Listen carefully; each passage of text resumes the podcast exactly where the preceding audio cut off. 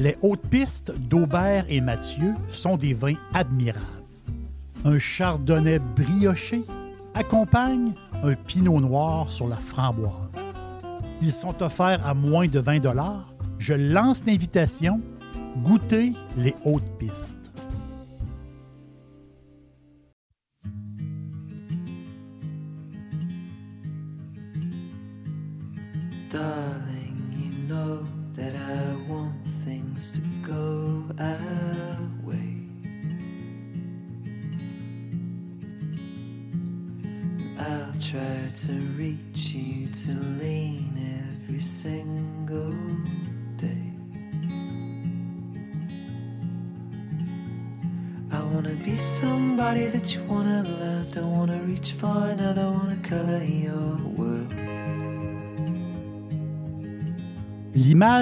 Viticole de Bordeaux, c'est euh, vraiment impressionnant. Quand on regarde la carte, c'est euh, un des plus beaux coins de la France, un des plus beaux coins de pays du monde entier. Ceux qui passent à Bordeaux, ben, ils peuvent pas oublier Bordeaux. C'est vraiment, vraiment impossible. Deux fleuves, pour nous, c'est des, c'est des rivières. Pour les Français, c'est des fleuves trois zones. Donc, on a justement euh, la Garonne, euh, le fleuve qui passe dans la ville de Bordeaux, qu'on nomme ce qui est au sud, on, l'a- l'appelle la rive gauche. La Dordogne, au nord, on l'appelle la rive droite. Et entre les deux, justement, puis j'adore ce nom-là, euh, l'entre-deux-mers, donc c'est entre les deux fleuves.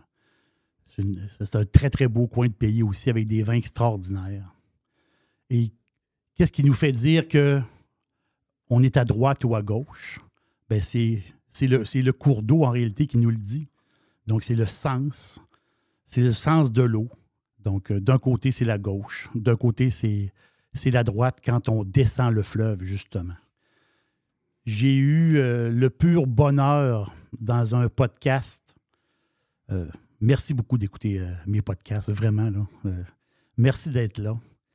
Dans un podcast, euh, je vous ai parlé du fameux Clarendel. Clarendel avec le château Aubryon. J'avais reçu Mme Morgane Renault. Puis pour moi, c'était une, expérience fantastique parce que Morgane, c'est une fille de c'est une, fille de la région. Puis elle, nous elle nous a parlé de, de son Bordeaux natal. C'était vraiment, vraiment le fun. Aujourd'hui, là, je suis vraiment, vraiment content. Je suis content de vous le présenter. C'est une chance qu'il soit de passage à l'auberge. Je vous présente Dominique Hébrard. Dominique Hébrard qui est, euh, on va le dire, c'est euh, c'est, euh, c'est un grand maître, très humble. Et Dominique Hébrard qui est du château un château, un château extraordinaire. Je le vois, il rit devant moi. J'ai l'image du château, justement, qui est, qui, est, euh, qui est- qui est très, très bien. Puis on voit les vignobles à perte de vue. Le château Trianon. Dom- je peux vous tutoyer, M. Hébrard? Avec grand plaisir. Oui. Dominique, merci d'être de passage à l'auberge. Merci à vous de m'accueillir. surtout. Vous, euh, votre vie est particulière. Euh, pas juste parce que vous avez quatre enfants. non, non, Vous êtes bien avez- renseigné. Oui, oui, c'est ça. Je crois qu'il travaille avec vous, euh, ou euh, peut-être le un, plus grand. Il y en a, il y en a un. Il y, il y en a un qui travaille Le- avec le vous. numéro 3. qui Ah, c'est le numéro euh, 3. Le numéro 3 qui travaille avec moi. Mais vous, votre histoire est tout à fait extraordinaire. Est-ce que vous êtes natif de la région de, de Bordeaux? Alors, euh, quand on dit natif, c'est-à-dire être né? Oui. euh, alors, non, parce que je ne suis pas né à Bordeaux, je ne suis pas né en France. Ma famille est, est purement saint-émilionnnaise depuis dix générations. Mais en fait, euh, la vie a fait que j'ai un père qui était euh, ingénieur agronome, OK. qui a fait une vie, euh, une vie à l'étranger, dans l'hémisphère sud principalement, après la guerre, puisque mon père est né en 24. Et donc, euh, il est parti rapidement euh, au Vietnam, travailler dans- et s'occuper de plantations d'EVA. Et, et donc, il est parti là-bas travailler. Ma mère euh, l'a rejoint. Ils se sont mariés là-bas. Mon frère aîné est né à Saïgon. Après, il y a eu les événements que nous Oui. connaissons et qui ont fait que. Donc, il s'est retrouvé par sa boîte euh, déplacée dans un autre continent, qui est l'Afrique. Oui. Exactement le Congo belge à l'époque et nouvellement aujourd'hui République démocratique du, Congo, oui. Et c'est là où je suis né, euh, parce qu'il s'occupait aussi de plantation d'EVA, de café, cacao, etc. Donc ça a duré, euh, j'ai vécu là-bas 5-6 ans. Et comme il était ingénieur agro de formation et que parallèlement du côté de ma maman, euh, nous étions propriétaires et la chance et le luxe d'avoir un- une propriété viticole à Saint-Émilion qui est Cheval Blanc, fait partie des, des top 5 ou 6 euh, Non, Vous étiez propriétaire euh, euh, par rapport à votre mère, c'était, c'était, euh, c'était sa famille à elle? Alors, de côté de, familialement, du côté de, de, de- ma mère. OK. Et donc, euh, j'avais un oncle et grand-père qui s'occupaient de cette propriété jusqu'en 60 1968-67. Et le problème, c'est qu'ils sont tombés malades et qu'à et qu'à cette époque-là, il fallait quelqu'un pour prendre la, la suite de cette, pro- de cette propriété, et, qui faisait déjà des, des excellents vins grâce à, un très gros terroir, parce qu'on parle toujours de grand vin, mais y a grand vin, il y a terroir derrière. Bon, on pourra Oui. en parler, si vous voulez, euh, plus tard. Et, et donc, euh, nous sommes rentrés. Alors, il y a eu des événements aussi au Congo qui ont fait que, qui a déclenché un départ un peu précipité. Et en fait, ça tombait bien parce que le seul en fait de la famille qui était capable de, de reprendre cette activité de, de viticole, c'était mon, papa qui, avait déjà une formation euh, d'ingénieur agro et qui est on est rentré en France, on est venu habiter à Cheval Blanc. Il est reparti à la faculté d'œnologie où il y avait à l'époque euh, le grand professeur Émile Pénaud, euh, reconnu et ultra reconnu dans le monde. Donc il a refait une formation un peu accélérée euh, à, à la parce faculté. qu'être agronome, on n'est pas vigneron dans le sens qu'on n'est pas. euh, non, mais mais s'occuper d'une euh, vigne, son- s'occuper de. de- de- c'est, pas, pas la même business. Alors, c'est pas le même business, mais mon- père, euh, familialement, est issu de la région de Libourne. Ma maman, évidemment, est libournaise et saint-émillonnaise. Donc, on euh, est dans les pieds dans le vin. Bon, et donc Oui, le vin, ça. il connaissait un petit peu quand même. Oui. Et familialement, du côté de mon père, ils étaient aussi un peu viticulteurs, négociants en vin, Libourne. euh, euh, il y avait un, un- un négoce important, actif euh, Oui. depuis, depuis longtemps. Et du côté de mon ils étaient aussi euh, négociants en vin.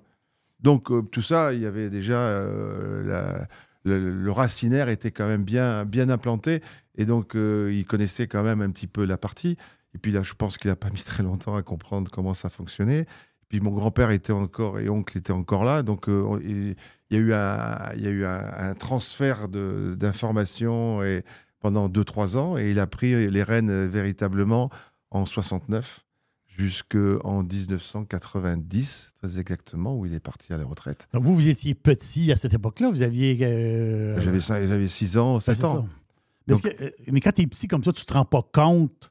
Tu sais, en de compte, tu fais du vélo à travers les vignes. Tu ne te rends pas compte que tu vis dans possiblement un des plus grands, ben, je dis grand château, dans le sens une place tout à fait extraordinaire. C'est un nom euh, qui, Alors, fait, qui fait le tour du monde. Pour être tout à fait clair et Cheval transparent. blanc, c'est quelque chose. Oui, hein? mais Cheval Blanc, j'avais pas vraiment la réalité de ce que t'es Cheval Blanc. Euh, en fait, euh, c'était, ça faisait déjà partie avec Mouton Rothschild, Aubryon, La Tour, euh, Lafitte, euh, Pétrus. Dé- Déjà, c'est un grand cru classé, etc. Euh, bah, C'était un premier déjà, mais moi, j'avais pas vraiment conscience de, de là où j'étais, sinon que je, j'ai- j'ai- je suis tombé, je suis passé de, de l'Afrique noire Oui. à, à- à Saint-Émilion, le vin rouge, euh, une aventure. un côté une euh, un aventure. peu euh, campagnard, si on peut dire, parce qu'on n'est pas. ouais, j'ai- j'étais en pleine, euh, j'ai vécu en pleine, euh, en pleine brousse. Oui, c'est Euh, ça. euh, ok, loin. de- euh, euh, donc euh, moi, mon quotidien, c'était les, les, Oui. les, les les palmiers, les et, et les, les crocodiles, C'est. les éléphants, et, Oui. et je marchais pieds nus et je, et je, et je grimpais au cocotier, quoi. Je veux dire, j'exagère un petit peu, oui, mais, mes meilleurs, Oui, mes meilleurs copains, en plus j'étais blond, blond aux yeux bleus, donc évidemment ils étaient tous noirs à côté, et, c'était mes meilleurs amis, et j'ai passé des moments, et ça m'a aussi formé, je pense, euh, sur plein de choses. Pour encore aujourd'hui, toute ma vie, euh, le continent africain, euh, j'adore. Euh, être avec, euh, avec euh, des blacks, avec, dans le bon sens du terme, Oui. je les adore, on s'entend. Et il y a une- pas une filiation, mais je, je suis bien, je suis à l'aise parce que j'ai vécu, j'ai vécu avec eux et, et on- et je, et je le sens rapidement. Alors pour revenir un peu à cheval blanc, parce qu'on est là aussi pour ça, c'est que le transfert a été un peu un peu difficile dans le sens où je suis passé de 35 degrés, humidité 90 degrés sous l'équateur, Oui. à, au sud-ouest de la France, Saint-Émilion, où il fait, peut faire froid, frais, il pleut beaucoup, quoique en Afrique, il pleut aussi beaucoup euh, le soir. Donc euh, ça a été... euh, j'ai mis un petit peu de temps pour euh, m'acclimater. J'ai appris à lire et écrire, c'est ma maman qui m'a appris à lire et écrire, parce qu'il n'y avait pas d'école, tout simplement. Donc il a fallu aller à l'école, donc c'est pas forcément le plus simple.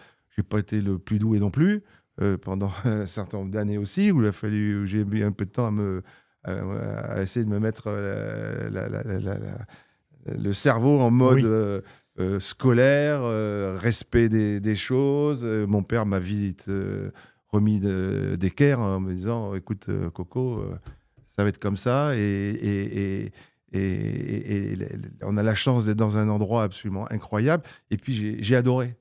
J'ai adoré parce que j'ai passé du temps avec euh, le chef de culture, avec le personnel de la Oui, il y propriété. a côté formateur. Et, et- et puis on apprend euh, en, en mettant les mains dedans. Exactement. Donc euh, je vais être très direct, mais les coups de pompe, les coups, les coups de pompe dans le cul, j'en ai pris un paquet et mérité. Et puis, euh, et puis on m'a- répété suffisamment que c'était un métier d'une grande humilité, que on apprenait au contact des Mm. autres et que si un jour ben, je rentrais dans ce, dans ce schéma-là, eh bien, il fallait aussi pouvoir montrer au, au personnel euh, ben, comment il fallait tailler, comment il fallait tomber les bois, comment il- à quel moment il fallait ramasser les raisins. Enfin bref, il y a Petit, tout un vous envi- êtes, euh, petit, vous êtes euh, les deux pieds dedans, comme on dit. Ah, je-. Mais votre histoire, cette histoire-là me fait un peu penser à mon histoire. Moi, je suis un, un fils de restaurateur. Donc, euh, dans mon enfance, j'étais dans la cuisine du restaurant.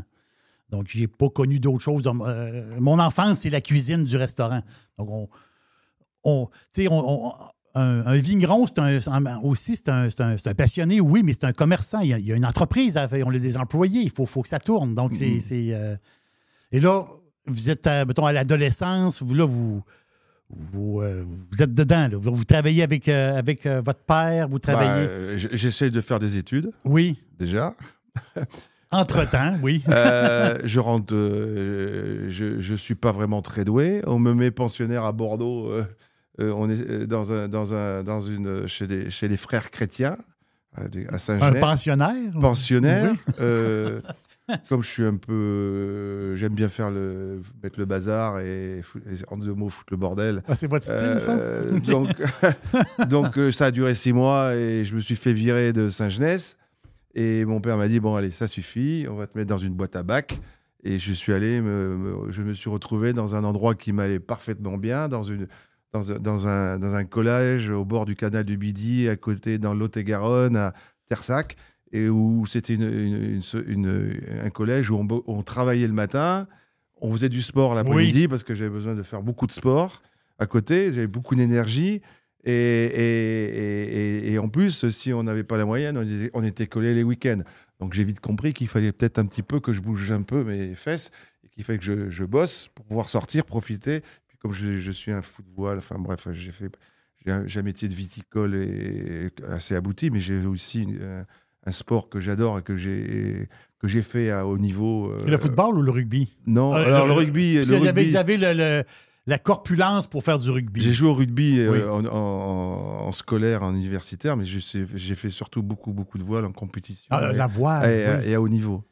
Ah oui. Euh, Voilà, à haut niveau. Donc, euh, j'ai des passions. euh, j'ai la vigne et le, et le vin, évidemment, c'est mon- c'est ma passion de, de cœur. Mais côté sportif, j'ai fait aussi d'autres choses. On va peut-être pas en parler parce qu'on on va y passer des heures, mais, mais je, je suis un compétiteur, j'ai horreur de perdre. Et, que- quel que soit le sport que je fais, euh, il, faut que, il faut, que ça, faut, que ça, faut que ça vienne. Et perdre, ça dure pas longtemps, mais j'aime pas ça. Donc là, vous êtes, vous êtes toujours, vous êtes jeune adulte, vous êtes toujours relié à, à Cheval Blanc? Enfin, les week-ends. Ouais, c'est ça, les, week-ends. euh, au, bout de, au- au bout de trois mois, quand même, pas Oui. avant, euh, parce que j'étais collé tous les week-ends parce que j'avais pas la moyenne. Mais le détachement, justement, avec Cheval Blanc, c'est que par rapport à la famille, euh, il s'est passé quelque chose. Je ne veux, pas avoir tous les détails dans le sens que des fois, c'est des côtés financiers ou choses comme ça, mais je veux dire, il y a, il y a, euh, cette, euh, cette entreprise-là, ce château-là a été vendu. Donc, vous, vous, vous êtes parti de là.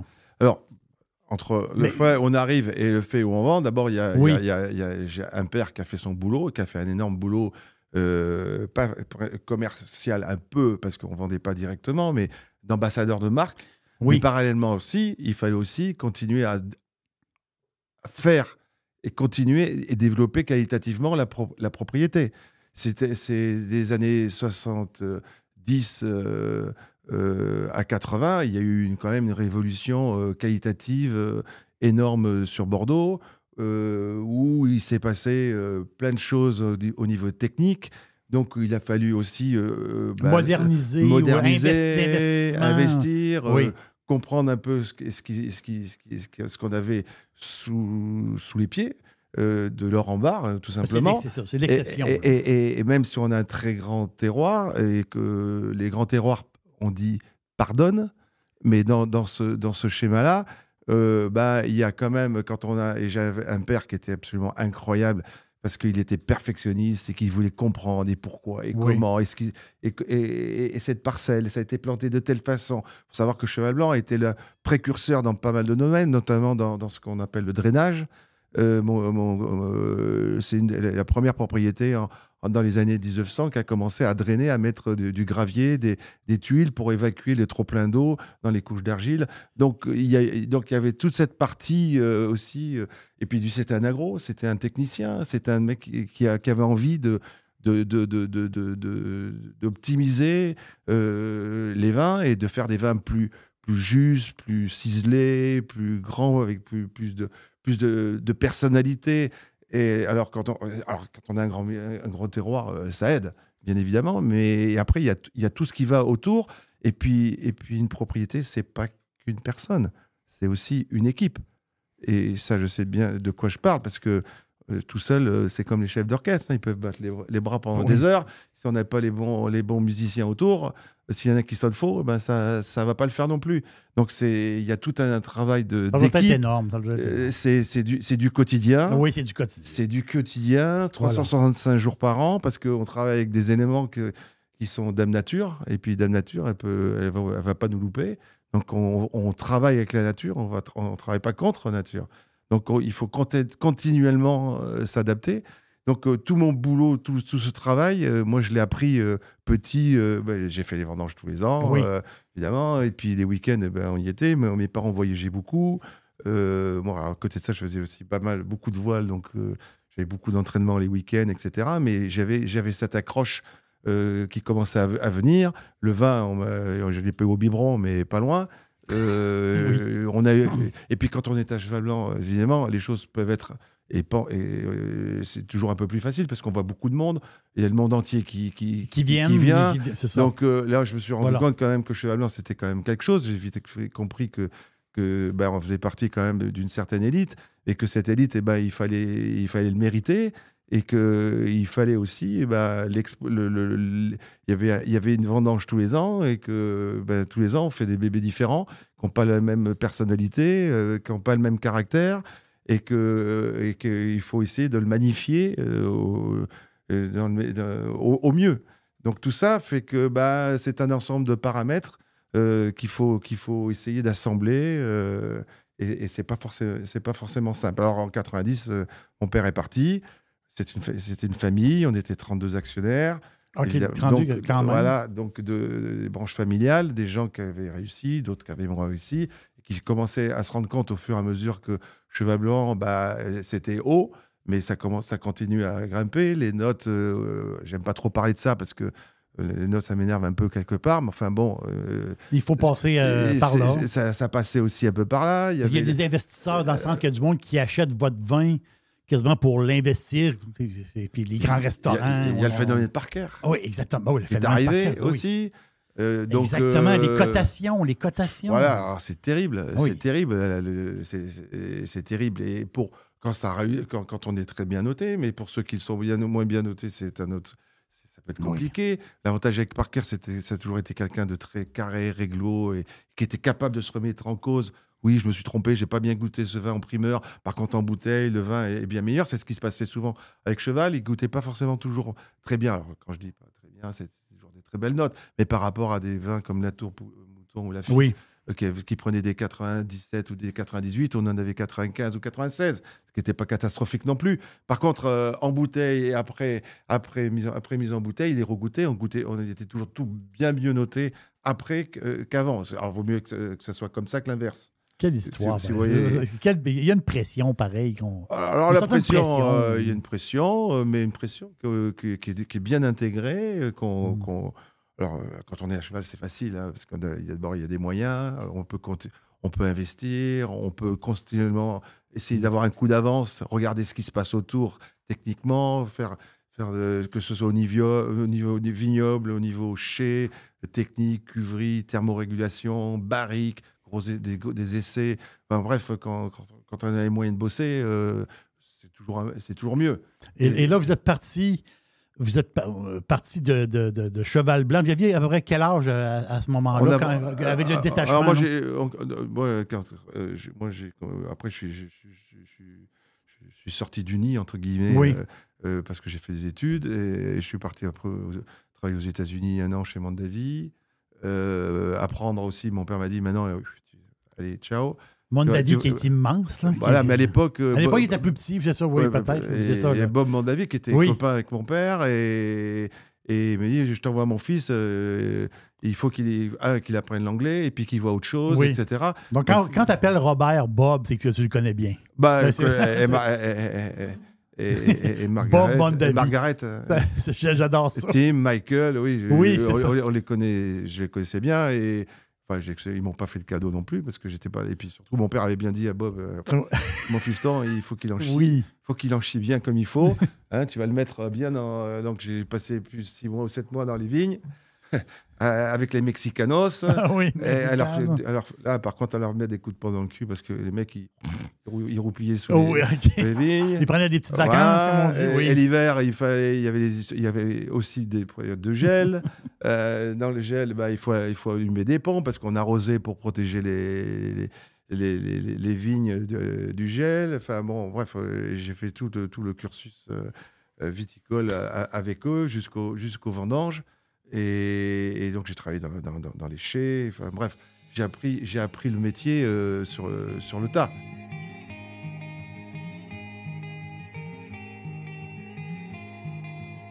Puis après Mondavi, après votre expérience américaine, vous êtes retourné en... Est-ce que c'est le château de France, c'est avant Masaya ou c'est après? C'est avant, c'est avant. C'est avant Masaya. Ouais, en fait, en fait quand, quand je suis revenu, j'avais.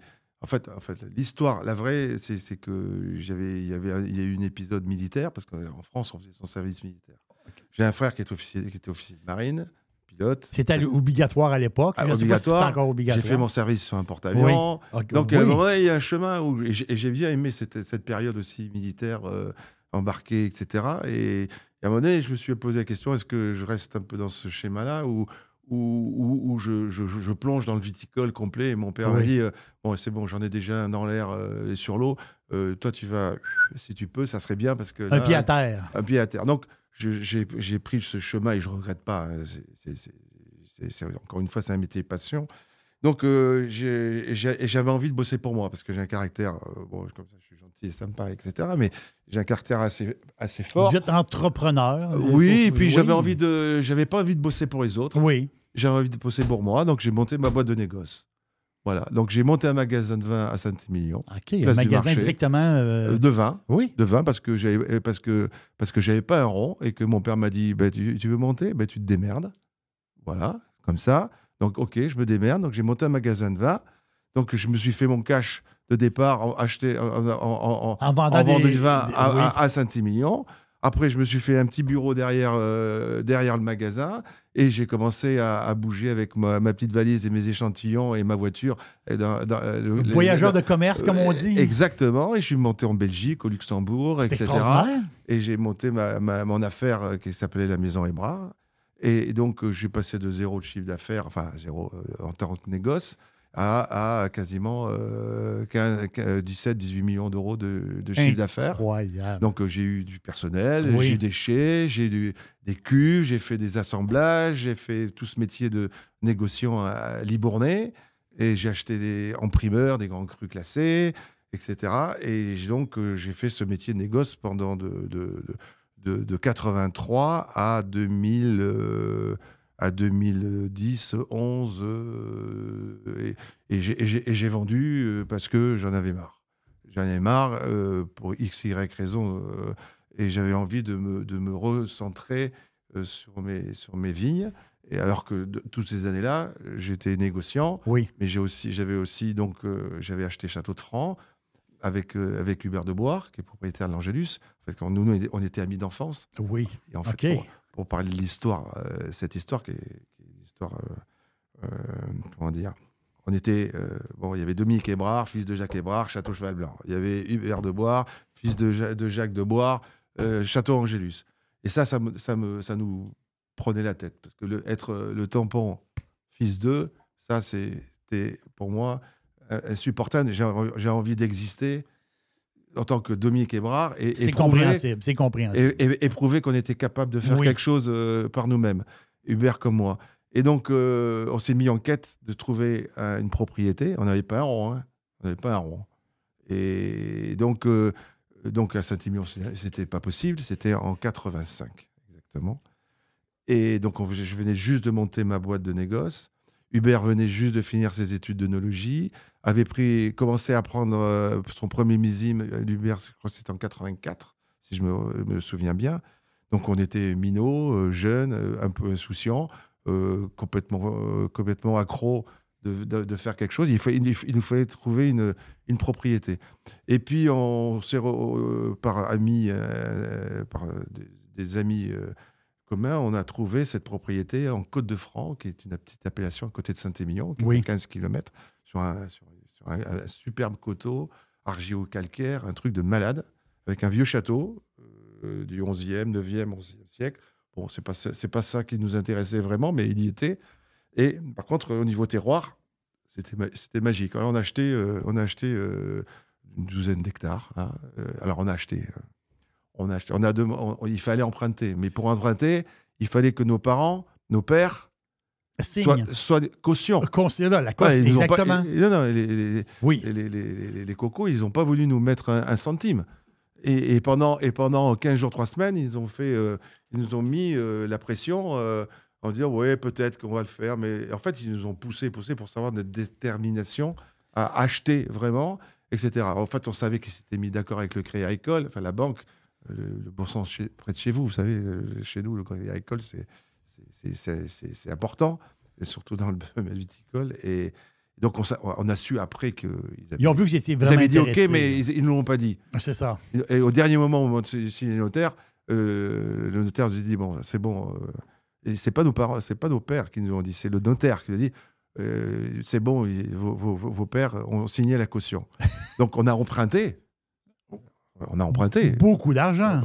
Mais à l'époque, ça coûtait, oui, ça coûtait des sous, mais c'était pas Saint-Émilion, c'était gérable et sur un compte d'exploitation et sur une propriété comme ça, on savait qu'on allait en baver, on savait qu'on n'allait pas gagner d'argent pendant un certain nombre d'années et qu'il fallait arracher, replanter, faire, le- Oui. faire ce boulot de viticulteur euh, qu'on aime et qu'on adore. Hubert sortait tout juste de sa, de, de- de sa faculté de logis. Moi, je rentrais des États-Unis, j'étais négociant, mais j'avais quand même un peu quelques notions de, de viticulture et de, et de, et de technique. Et, et on s'est embarqués tous les deux en 85, main dans la main. Et, et, cette propriété de 85, euh, de 85 jusqu'à 2023, on, a, euh, ben on est passé de 9 hectares à 40 hectares. On en a fait une, une, vraie, une vraie marque Une vraie marque. une vraie marque solide, euh, aujourd'hui, qui était inco- incontournable. Euh, on faisait Château de France, Château de France et Cerisier, que Pierre-Luc connaît bien, puisque, et qui, qui a été vendu au Québec pendant de, de- de longues années. Et on a vendu la propriété cet été parce que, parce que, parce que Hubert avait des, pour des raisons qui lui sont propres, euh, il fallait qu'il réalise ça. Moi, je pouvais racheter éventuellement euh, cette partie, parce qu'on était à 50-50. Oui. sur cette propriété. Et, et- et mes, mes fistons étant pris aussi, euh, un à Trianon, les deux autres dans du négoce bordelais, et, et ma fille euh, qui n'est pas dans le métier du vin. Donc, euh, ben, on a vendu et, et- et- et la- le, pas le hasard de la vie, mais l'Angélus Oui. a, a- a racheté Château de Franc parce qu'ils ont une, une partie commerciale négoce et ils avaient besoin de, de, de vignobles de qualité pour, pour, pour a- a- alimenter cette gamme négoce, euh, etc. Donc, c'est un grand succès. Pareil, en, on- disons, disons, en une vingtaine d'années, euh, vous, prenez, vous prenez ça, euh, on peut dire un peu, ça ne passe un peu. 30 ans. euh, toute euh, plus, trentaine de 30, d'années. plus de 30 ans. Mais là, oui, On, on- on s'est éclaté.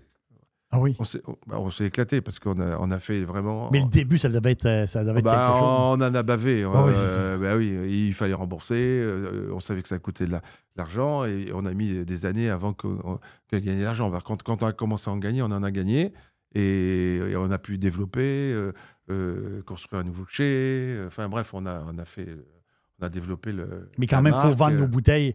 Faut vendre nos bouteilles. Donc, on sait Oui, que puis c'est pas parce qu'on s'appelle Hubert Debord et Dominique Euh, Ebrard que les- le négoce, ils sont là pour. euh, Oui, ouais, il, faut, ça. il faut que dans, dans le verre, faut que ce soit bon. il faut que ça soit bon. Voilà. Ça part de là. Il faut que ça soit bon. Voilà. Donc, bon, on- n'était pas trop mauvais. On n'a pas été trop mauvais. On a réussi à faire des vins, des bons vins. Et, puis surtout, ben, on a eu la chance d'être bien entouré, des amis négociants qui nous ont fait confiance, parce que ça aussi. Et puis, euh, ben, de, ben, de, 8 à, de 20 à 30 000 bouteilles, on, on a fait jusqu'à 200, 250 000 bouteilles. Mais la- mais l'aventure Masaya, c'est tout à fait incroyable parce que oui, vous, avez, vous avez habité un peu partout dans le monde. Vous êtes, euh, vous êtes un gars du, euh, du monde en réalité, mais Masaya, c'est. c'est Hmm. c'est le Moyen-Orient, c'est le bout, c'est un peu comme le bout de la Terre, c'est une place un peu euh, méconnue, la vallée de Béka, toute cette région-là. C'est l'histoire d'hommes. Vous voulez dire? C'est l'histoire d'hommes. C'est un jour deux frères qui débarquent à Bordeaux, qui, qui m'appellent par le biais d'un de mes amis à Châteauneuf-du-Pape, qui s'appelle Daniel Brunier, qui est propriétaire du Vieux Télégraphe, qui fait partie des très belles maisons. euh, Euh, un nom que, Euh, que tout le monde connaît. Voilà. Et, et- et Daniel me dit euh, Tiens, j'ai rencontré deux frères libanais, euh, ils cherchent quelqu'un à Bordeaux, euh, te les envoie. euh, à, réf- à voir. Reçois-les. Oui. Et il n'y a pas que j'avais, on avait encore Cheval Blanc. C'était en 90, en 96, exactement. Et je vois arriver euh, un, un- un- un grand mec, euh, euh, Hossein, euh, qui vient me voir et qui me dit voilà, on a un projet, on a des terrains. On- lui est architecte, son frère est, est- est- est financier dans la finance. Euh, ils sont purs, libanais, ils ont envie d'avoir monté un projet viticole, etc. Bon, oui, pourquoi pas, très sympa. Il me dit, mais écoutez, euh, venez, venez, venez avec Daniel tous les deux, venez, venez au Liban, et puis euh, ben, vous verrez, et on vous montrera. Voir, sur place. On, on va sur place. Avec Daniel, on prend un billet d'avion et puis on y va. Et puis là, tombe sur le cul. Un truc, euh, des terroirs de malades, des gens adorables, un projet qui est certes, il faut financer Oui. ça. Euh, Mais on s'entend que là, on est au Liban, on n'est pas. ben, c'est est- la on- plaine de la Beka avec toutes les problématiques euh, qu'on connaît. Voilà, euh, avec, les, avec, euh, avec les, les- les frontières autour, la, la situation, la, la ah, situation. je peux- on... peut en parler pendant des heures. Il Oui, c'est est ça, mais je- plein de mais- choses. Mais excuse, on est quand même au Liban, c'est dans le sens que c'est-à-dire la- la- la- ça, ça prend, ça prend une certaine connexion. Là, quand tu arrives là-bas, c'est. euh, Bah, ça fait bizarre. oui, c'est ça, ça fait bizarre. Parce, parce qu'en 90, euh, 97, ça se chauffait un peu avec les, à côté, avec, euh, avec Israël qui tapait Oui. un peu le Liban, il y avait le Hezbollah qui était pas loin, il y avait la Syrie, il y avait Voilà. euh, ça, ça, ça, ça, bouillonné un peu dans tous les sens. Se déplacer dans la euh, bah, il y a des barrages partout. euh, bon, euh, euh, euh, nos associés étaient, faisaient partie quand même des, des, des- des gens haut, placés à, à Beyrouth et avec des avec euh, avec euh, des connexions au niveau de l'armée éventuellement au cas où ça nous a servi une fois du reste Euh, Mais à la base, cet endroit-là, ce- cette région-là de Becca avait du vin depuis des, des, des, millénaires. ben, c'est l'origine. C'est l'origine du vin. C'est Bacchus. Voilà. C'était le grenier à blé, à blé et, et- et- et du vin de, de l'armée romaine. C'est Baalbek, euh, les, les- les- monuments romains. Enfin, ça, ça, ça respire l'histoire, ça respire, ça respire euh, euh, la, la convivialité. Ça, ça, c'est un pays d'amour. C'est un pays qui est incroyable. On pense que toujours que le Liban, ben, les gens se tapent tout le temps sur la gueule. C'est pas vrai. Parce que les Druzes, les, les, les chrétiens maronites, euh, les, les, les, chiites, euh, moi, nous, à la- dans, la, dans, la, dans la winery, on a, on, a des- on, a quatre, euh, on a quatre confessions différentes et ils bossent tous ensemble. Alors, sauf que le chrétien maronite, lui, il va déguster du vin, alors que les autres n'en boiront pas. Mais, mais ils, ils se respectent, Oui. euh, ils, ils, travaillent ensemble, ils mangent ensemble. Euh, euh, à Zarlé, à côté, le village, euh, il y en a un qui va à la mosquée et en face, il va, il va à l'église. Et, et- et- et- et ils sortent, ils ne vont pas boire un coup ensemble, mais presque. J'exagère, mais il y a, il y a- il y a pas. Moi, j'ai jamais vu de. de- de- depuis 97, quand, avec nos, nos employés, euh, y a on n'a jamais eu de problème. Il y a des, problèmes- euh, il y a des problèmes à- autour, Oui. des dommages collatéraux, évidemment, mais j'ai rencontré Walid Jumblat, qui était quand même le, le- le patron, le chef de la- de- des Druzes, et qui est un type euh, érudit. Enfin, j'ai rencontré des gens absolument incroyables. J'ai bu une bouteille de Masaya Gold il y a environ peut-être un, peut-être un six mois. C'était- Quel vin incroyable. Ça a mis du temps, ça aussi. Parce que Non, ça c'est fait- quel vin incroyable. là. C'est une puissance, il y a, il y a- il y a- il a- il il une énergie. On dirait, on dirait un vin énergique. Oui, oui, oui. C'est- passionnant. À, à- à- à l'image du, du pays et, et du peuple qu'il faut, qu'il faut respecter parce que c'est vraiment un pays incroyable. J'ai jamais vu un pays où, où, où, où- où ça rit, ça chante tous les jours, 7 jours sur 7. Il Hmm. n'y a pas de dimanche, il n'y a pas de lundi, il n'y a pas de samedi. Ça, ça rigole. Et, et parce qu'ils savent que demain, ils savent pas, on ne sait pas ce qui peut arriver. Oui. Euh, au- même aujourd'hui, à Beyrouth, euh, là, j'ai un ami qui était là, qui m'a envoyé des photos, euh, que j'ai envoyé visiter Masaya. Et il me dit, euh, le, le rooftop à, à Beyrouth, il s'était blindé de personnes, et c'était un mardi soir. Et il me dit, mais je comprends pas. C'est, il, respire la vie. Oui. Et donc, bravo, surtout, c'est, si vous écoutez, c'est allez au Liban. Êtes-vous êtes-vous encore attaché à, à Masaya? Ou, oui, euh, oui, oui, vous êtes encore toujours attaché? associé. Toujours associé? Toujours associé, euh, bien sûr, euh, avec Daniel Brunier. Tous les deux, on s'adore, on s'adore, on est amis, potes, copains comme cochons. Euh, il est à Châteauneuf, moi je suis à Bordeaux, on s'appelle, on, on s'échange des caisses évidemment. Quand je passe en Provence, parce que je vais souvent en Provence pour, pour, le pavillon rosé. parce que- Oui. donc, Pavillon rosé, on va en parler. on va en glisser un petit mot tout à l'heure. J'ai- voilà, euh, Voilà. on, est, on, est, on, est- on- on s'aime beaucoup. Voilà. C'est une belle amitié, c'est une belle, une belle aventure. Dixili, c'est mon poulet frit préféré. Chez Dixili Charlebourg, vous allez être reçu par une équipe formidable. Le restaurant offre beaucoup d'espace à l'intérieur comme à l'extérieur avec son vaste stationnement. Un poulet frit débordant de saveurs tout à fait extraordinaire. On vous attend à Québec, Dixili Charlebourg. Et Trianon. Là, Trianon, c'est ça, c'est euh, un. Le moi, château Trianon, c'est. Si, je- si à la maison, je fais une belle table, euh, j'ai, moi, j'aime- j'adore recevoir le monde. Puis je fais ça d'une manière très, très simple. Euh, les auditeurs le savent, j'étais quelqu'un de très simple. Et j'adore mettre. Je veux une valeur sûre. Je veux un vin extraordinaire, valeur sûre. Et je mets des bouteilles de Trianon. Puis c'est toujours un succès. Donc, dans ce succès-là, quand mes convives, quand mes amis boivent le vin, ils vont dire Ah, ce vin-là, il est- donc bien bon, ce vin-là. J'aime ça. Vous êtes en arrière de ce vin-là. Il y, a- vous en arrière de ça. Parce que quand vous êtes pris, quand je me suis renseigné un peu sur Trianon, vous allez, vous allez, vous allez nous guider là-dedans.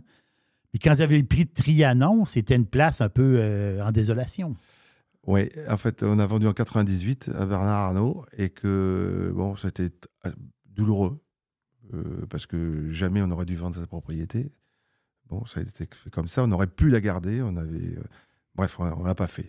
On, donc, on, a, on a fermé un, dossier, on a fermé un livre. Et moi, j'avais mission de. Ma mission de, de continuer l'aventure saint-émilionnaise, euh, mes, mes racines familiales. Oui. Et, et j'avais, euh, t- j'avais touché un peu d'argent, et cet argent, je ne l'ai pas gagné. C'est grâce à ma famille que je l'ai reçu. Oui. Donc, je pouvais très bien euh, m'acheter un, un- un yacht, une bagnole, une Ferrari, euh, et, et jouer, et, jouer grand train. Euh, c'est pas, c'est pas ma façon de voir les choses. Donc, euh, j'avais mission de, de- de remettre au pot, de repartir sur un nouveau projet. Et je ne pouvais se faire que à Saint-Émilion. L'avantage à Saint-Émilion, c'est que c'est un village. C'est tout petit. C'est tout petit. On y, Et les on y a- alentours, c'est petit aussi. et on, a, on y a quelques. J'y ai quand même euh, pas mal d'amis. Et que quand quelque chose se passe euh, vous à. Saint-Émilion, euh, je passe pas par une agence X ou Y. Non, c'est ça. Et en fait, euh, l'histoire, je vais vous la faire, euh, c'est simple, mais c'était en, septembre 2000, très exactement. J'étais en pleine vendange à Château de Franc. J'étais avec mon ami et associé Hubert de Boire.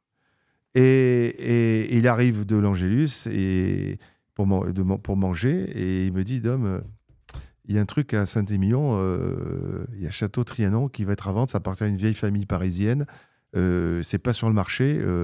Voilà, j'ai, voilà le numéro de téléphone de, ce monsieur, appelle-le. Je me suis levé de table, j'ai pris mon portable, j'ai appelé la personne, j'ai dit voilà, je me présente, Dominique Ebra, etc. Est-ce que je peux venir? J'ai appris que peut-être vous vendez cette propriété. Il m'a dit oui, euh, on, va, on va vendre cette propriété. Est-ce que je peux venir vous voir euh, vers 15h cet après-midi? Il m'a dit bien sûr, avec grand plaisir. On, est en- on, va, on va attaquer nos vendanges, etc. Donc euh, j'ai pris ma voiture et je suis allé à la propriété. J'ai rencontré des gens charmants qui avaient aussi des problèmes, de- toujours pareil, c'est le problème de succession. euh, Oui. c'est le même problème. euh, Pour, malheureusement, c'est triste, mais c'est comme ça. Et, et on sympathise. Et je lui dis, ben voilà, euh, ça m'intéresse. Et, et- et donc le lendemain, euh, entre deux, entre deux, deux, deux- deux cuves et, deux pompes, et- Oui. je viens avec Hubert de Boire et euh, Jean Cordeau, qui est un éminemment éminent, euh, éminent euh, ingénieur viticole euh, reconnu euh, qui et, de Bordeaux. Et on vient, on vient, on vient voir la propriété, voir les vignes. Et, et on fait un tour de vigne et, le vignoble est en très très mauvais état. Je me dis, c'est exactement ce qu'il faut et c'est ce que je cherchais. Sortir des strass et paillettes et repartir sur un projet viticole à zéro, c'est exactement ce qu'il me faut. Alors évidemment, on paye un peu moins cher, bon, ça c'est un autre sujet. Je Mais par contre, il y a beaucoup d'argent à mettre euh, après derrière. Mais le, le- le- ce plateau sud-ouest de Saint-Émilion, en face de Figeac Cheval Blanc à vol d'oiseau, un kilomètre et demi, à le- l'église de, de Saint-Émilion euh, en, en- Vous êtes en un peu comme à la jonction euh, d'une veine géologique. Je ne sais pas trop. Oui, c'est exact. Oui, c'est ça. Oui, oui. parce qu'il y a, y a fa- veine où, euh, euh, sous-sol, cette fameuse veine argilo-graveleuse de Pomerol Saint-Émilion, où on retrouve bizarrement Pétrus, l'Évangile, la Conseillante, Vieux Sertan, Cheval Blanc, Figeac. Ça fait un S comme ça. Oui. Et, et comme par hasard, on trouve tous les, tous les, tous les, tous les grands. Des grands C'est là où ils font euh, des grands vins. Oui. Parce que euh, dessous, tout bêtement, il y a, il y a un gros terroir. Et, les- et le gros terroir, ben, ça, fait des grands, ça fait des grands verres si on n'est pas trop bête. Et donc, euh, je suis au bout de cette, euh, on est au bout de cette. Alors, Trianon, c'est pas le terroir de cheval blanc, ça c'est sûr. Alors, je ferai jamais des, des- des vins de cette qualité-là. Par contre, on peut y faire des jolis, des jolis vins. Et, j'ai été élevé quand même au Cabernet Franc, parce que le Cabernet Franc, c'est quand même euh, 66% de, de- de- du cépage de cheval blanc. Et j'adore, j'adore, j'adore ce, cépage. J'aime beaucoup le merlot, bien évidemment. Mais le Cabernet Franc, dans, dans son expression sur les grands terroirs, c'est magique. C'est magique. Et je retrouve un peu, différemment, aujourd'hui, euh, ce- ce- ce- ces Cabernet Francs que j'ai plantés, parce qu'il n'y en avait pas beaucoup. J'en ai planté, j'ai diminué le, le pourcentage de merlot sur, Oui. sur Trianon pour planter des, des Cabernet Francs. Je vais planter un petit peu de Cabernet Sauvignon parce qu'il en faut un peu. C'est un peu quand même la colonne vertébrale de, de- de- du vin et on en a, on en a besoin. Et l'histoire du Carménère. Et alors c'est là, ça, c'est incroyable. l'histoire, ça. Oui, parce que là, là, ce fameux jour où je viens avec Hubert et, et, et Jean Cordeau, euh, et que, euh, monsieur, ce monsieur commence à commencer un peu les vendanges, puis il nous dit là, monsieur, il faut que je vous montre cette parcelle. Là. C'est, c'est, c'est- elle, elle ne mûrit jamais. Ok, oui. Elle, elle ne Mais mûrit jamais. plus. Je suis obligé, je Oui. les ramasse quand même, mais, mais, mais ils sont pas mûrs. Euh, et, et je vois Jean Cordeau qui se met à l'arrêt comme un chien, vous savez, euh, derrière, derrière un faisan. Il, il regarde ça et il me dit Mais monsieur, euh, c'est pas du merlot, c'est du carménère. Mais, mais non, mais non, euh, la, déclaration, la déclaration de plantation, il y a écrit merlot, etc. Oui. Dit, mais monsieur, je vous le dis, c'est mon boulot, euh, je vous le dis, c'est du carménère. Et le carménère, ben, ça mûrit pas en même temps que les merlots. Ça mûrit après les Cabernet Franc, Cabernet Sauvignon. et- C'est les derniers, je crois. c'est les derniers, c'est les derniers dans la liste. C'est ça. Voilà. Ah bon, d'accord, etc. Et alors, le problème, c'est que Hubert Debord est avec moi et à l'époque, il était président du syndicat viticole de Saint-Émilion.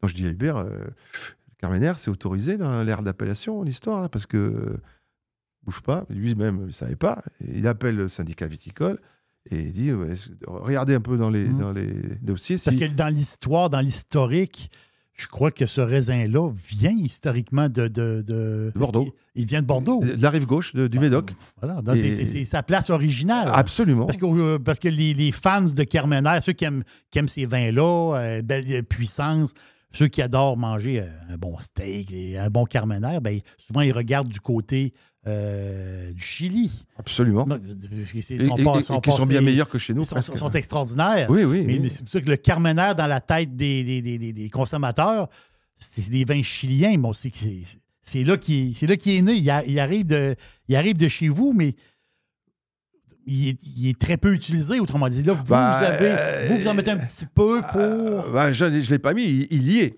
est, ils, ont, ils ont déjà euh, 50 ans ou 60 ans. Le... Ah, ah c'est oui. des vieux, c'est déjà vieux. C'est déjà vieux. Et aujourd'hui, ils ont près de 70, 70 balais. Et donc, euh, du coup, euh, on a, on a, on a, euh, on s'est amusé. euh, alors, euh, on s'est amusé à les vinifier, euh, euh, ben, évidemment séparément. On s'est amusé. J'ai demandé à mon ami euh, Jacques Lurton, qui est, qui est co- qui est consultant euh, un peu à l'international et qui faisait du vin au Chili et donc qui a- qui avait vinifié des Carménères. Et je lui dis, Bien, écoute, Jaco, euh, viens, viens me filer un petit coup de main parce que là, je sais pas, je connais pas. Donc, euh, on a essayé de les faire euh, de, de- euh, techniquement différemment en, vinification intégrale, c'est-à-dire en, barrique. Euh, on les a fait en cuve inox, on, l'a fait, on les a fait en pigeage. Euh, enfin, bref, on, les a, on a essayé de le faire un peu dans toutes les situations pour voir un peu euh, techniquement ce que ce qu'on pouvait euh, faire de mieux. Et puis, en fait, au final, on les fait tout à fait classiquement en cuve inox, thermorégulé, et ça marche très, très bien comme ça. Alors, le, le, le, le, c'est- pas, enfin, c'est pas, c'est, c'est- il y est. C'est un super teinturier. Voilà, le teinturier. J'aime j'aime la- un- En termes de complexité aromatique, c'est assez intéressant. C'est un peu nez de syrah, un peu épicé, poivré. Euh, donc, euh, ça, peut être, intéressant. Et ça allait quand, on arrive à les ramasser euh, al dente. Euh, c'est... Par contre, en bouche, c'est un, un- peu simple. C'est un peu... C'est un peu, ça manque de chair, ça manque de volume. Euh, euh, donc, on- même en, en monocépage, c'est pas très, très intéressant. Par contre, à l'assemblage, parce que nous, à Bordeaux, Oui, on fait de l'assemblage.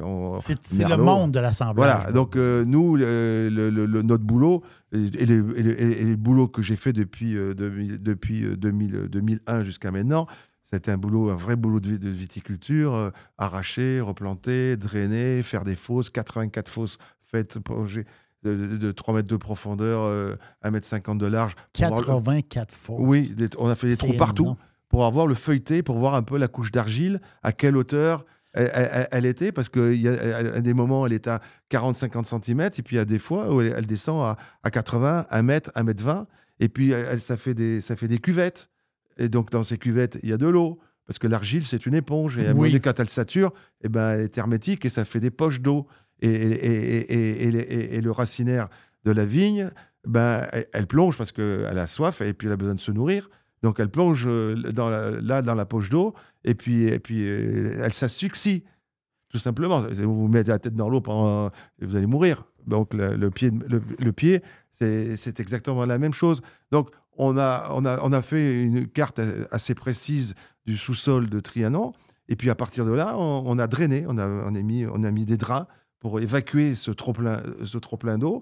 Et là où il y avait la couche d'argile euh, assez, linéaire, on- n'a pas été obligé de drainer. Donc on a fait un vrai, vrai boulot de, de- de- de cartographie euh, géologique pour savoir exactement où, d'où on partait. énorme. D'où on partait. Et après, on a, on a adapté le, les cépages et les porte-greffes. J'espère au bon endroit. A priori, ça a l'air, ça a l'air de le faire. Grâce à, aussi à l'expérience qu'on a j'ai aussi avec, euh, avec Cheval Blanc, avec un pépiniériste qui s'appelle Pépinière Mercier en, en Vendée, euh, sur lequel nous, on avait fait des sélections massales. Donc, euh, Jean-Pierre Mercier, qui était un ami de mon père, quand j'ai acheté la propriété, il m'a dit euh, je- on, on- va bosser, on va bosser ensemble là-dessus. Et donc, on- on- on- j'ai été aidé aussi. Hein. C'est pas moi, moi tout seul, je, je suis pas grand-chose. C'est un vrai travail d'équipe, de gens, de J'ai passionnés. la connaissance. Voilà. puis, euh, Et exactement. puis, euh, bon, et Hubert, évidemment, il est consultant, et c'est mon ami, il nous aide un peu sur... sur en fait, on est tous consultants de consultants. parce que, oui, parce que Mais nous, vous êtes vous-même consultant, je je suis crois, moi-même. pour, euh, des, euh, pour euh, certains endroits dans l'Afrique du Sud où euh, oui, ils, oui, ils- j'ai- ils vous ont demandé votre, euh, ouais, vo- oui. votre avis, en fait, quand ils ont, vous avez Oui, travaillé j'ai- là-bas. j'ai bossé, ouais, j'ai bossé sur, un, euh, sur Constance Glen à Constantia, mais pas- pour- pour- parce que c'est un nouveau vignoble qui venait d'être planté. Vous, avez, planté. euh, vous étiez là. euh, J'adore ces vins-là, moi. Ah, mais c'est. J'adore ces vins. J'adore ces. L'Afrique du Sud, c'est encore un monde à part. On, peut encore- on, peut- Non, on non, pourrait non, faire, une, émission, on pourrait faire une émission pendant, Oui. pendant trois heures. Mais moi, j'ai tout mon temps. On, on peut- y aller. Pro- prochaine visite à l'auberge. Que si vous commencez à me, à me, à- à- à me brancher sur les. oui, je comprends. Là, je, je risque pas de, de, Ah, m'électrocuter, si vous voyez ce que je veux dire. C'est un pur passionné. C'est incroyable. Non, donc euh, voilà, donc Trianon, c'est une aventure humaine, c'est une équipe incroyable. C'est je crois que j'ai la même, euh, même équipe depuis 12 ans ou 13 ans aujourd'hui. J'ai une jeune euh, qui s'appelle Alizé, qui est topissime, qui est passée par la case Angélus. C'est souvent la gare de triage euh, Angélus, parce qu'ils prennent beaucoup de stagiaires de, différentes parties du monde, mais aussi des Français. Et puis quand les, et ceux qui sont bons, euh, hop, cring, cling, on les récupère. Donc on en a récupéré un sur, sur Château de Franc. Moi j'ai récupéré Alizé. Et, et, et depuis, eh ben, elle est avec moi depuis euh, plus de 12 ans. Puis j'ai mon fils euh, qui est arrivé là il y a 2-3 ans. euh, ben, qui, il faut qu'il apprenne le métier. Lui, il a fait des études commerciales. Il, Il vous pas- ressemble, votre fils? il, il me ressemble. Oui, il vous ressemble. Ah, Ça, je sais pas. Oui. Il vous, c'est, euh, c'est, il vous ressemble. C'est- encore un fou, un fou passionné qu'il faut canaliser aussi. Là, parce que c'est- Oui, il vous, il c'est- jeune. il faut Phy- les- Physiquement, il est. euh, certain qu'il est, Ah, il est plus mince que vous, mais il veut dire il vous ressemble. Et plus vous- même- ah, ah, vous m'avez pas vu jeune. hein. Ce que je veux dire, c'est qu'ici au Québec, on dit avoir, on dit l'air, donc il y a- il y, a la même air que vous. Non, c'est, c'est, euh, Ah, mais j'ai la chance d'avoir des enfants sympas et puis des, des enfants bosseurs et puis qui ont, euh, à qui j'espère avoir inculqué euh, le sens du, du boulot et, de, et puis euh, de, de- de- du respect, euh, d'être, poli et, et puis surtout, surtout d'être humble. D'être humble. Et Oui. ça, pour moi, c'est la, chose la plus, la plus importante. On a la chance énorme, énorme de faire un métier absolument incroyable et, passio- et passionnant et passionné. Et moi, je suis à la retraite officiellement, mais je fais partie des cumulards. Moi, je, je viens à la retraite, je, oui. je suis retraité, mais j'ai pas du tout envie de Je vais, lâcher le prendre une, je morceau. vais prendre une gorgée de vin en attendant. C'est la trianite, ça, qui vous. oui, c'est la trianite. ça. vous faire du bien. Mais justement, quand vous avez.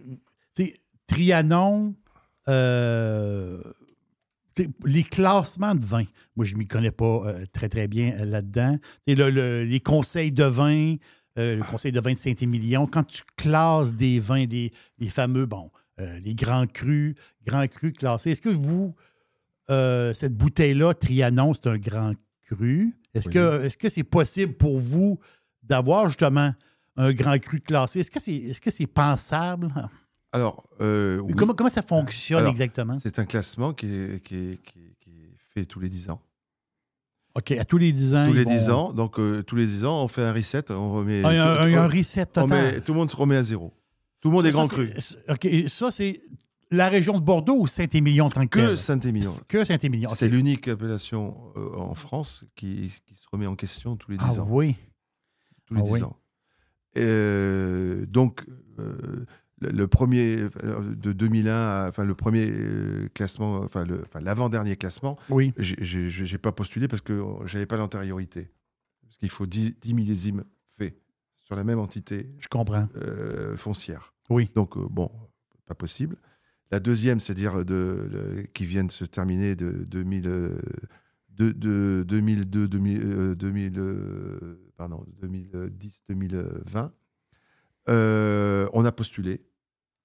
On a fait un énorme travail hein, parce que y a- y a le dossier, on va pas en parler là. c'est- très long, mais il y a, il y, a plein- il y a plein de sujets, euh, viticoles, euh, euh, le côté envi- environnemental, environnemental. euh, chez cuverie, technique, euh, terroir, qualité des vins aussi. Donc, on est, et puis sur la partie réceptive, la le tourisme- restauration ou le. Ouais, la restauration, non, c'est pas une, c'est pas une obligation, mais, obligation, oui. mais, mais dans le projet que, qu'on, avait, c'était euh, de, de faire. euh, j'ai une chartreuse, donc euh, on a commencé la rénovation. Oui. Euh, on, a, on venait juste. de euh, on aurait pu. C'était prévu qu'on termine euh, ces chambres, plus, et on avait prévu de faire une brasserie. C'est ce, ce qu'on avait mis dans le dossier d'inscription. Je comprends. Donc, donc, ce dossier, il fallait le remplir euh, case par case. Et le problème, c'est qu'il y a eu le Covid. Ah, oui. Et là, arrêt buffet. Et, mais par contre, le classement, il a continué, évidemment, parce qu'il s'arrêtait à une date donnée. Et qu'à une date donnée, ben, le, le- le bâti- le- la chartreuse n'était pas terminée. Donc, on nous a dit, ben, c'est bien, là, là c'est OK, là, c'est OK, là, c'est OK, c'est OK. Par contre, là, euh, Il y avait un petit quelque chose. là, là, là, là, il vous manque ça. Donc, euh, donc euh, vous ne serez pas classé. Donc, arrêt buffet, euh, on, repart et on, est reparti pour un cycle de 10 ans. Alors, j'espère que le prochain, on, on y sera. Parce que ça fait partie de. comme je vous ai dit euh, au début, euh, je suis un compétiteur. j'ai envie de réussir. Oui. j'ai envie de progresser. j'ai envie, progresser, ça veut dire aussi se remettre en question. parce qu'on fait des bébés tous les ans et qu'ils n'ont pas, le même, ils ont pas le même caractère et, et- et la- et la même gueule. Donc, euh, du coup, bah, et ça, et ça c'est bien, parce qu'avec l'expérience, ben, on arrive un peu à essayer d'ajuster un peu les choses et, et puis de, de travailler avec la nature euh, au mieux, en tout cas, et prendre les bonnes décisions au bon moment. Oui. Surtout euh, pendant les périodes de printemps, ben, été un peu, là on subit, mais surtout aussi pendant les périodes de vendange. Donc, euh, en fait, Trianon, sur, les- sur déjà les 20, euh, 20 et- les 20, 21 millésimes qui ont été faits, il y, a eu, il y, a, il y a trois étapes majeures. Il y a eu l'arrachage et replantation euh, d'une grosse partie de la propriété. Donc, euh, de 2001 à 2010, euh, on a, je pense que les vins ont progressé euh, pas mal, mais normalement. Après, il y a eu un gros gap, il y a eu une grosse marche qualitative entre 2000, euh, 2011 et 2015. Oui. Parce que là, on a un vignoble qui commence un peu à, à rentrer en, en phase de maturité.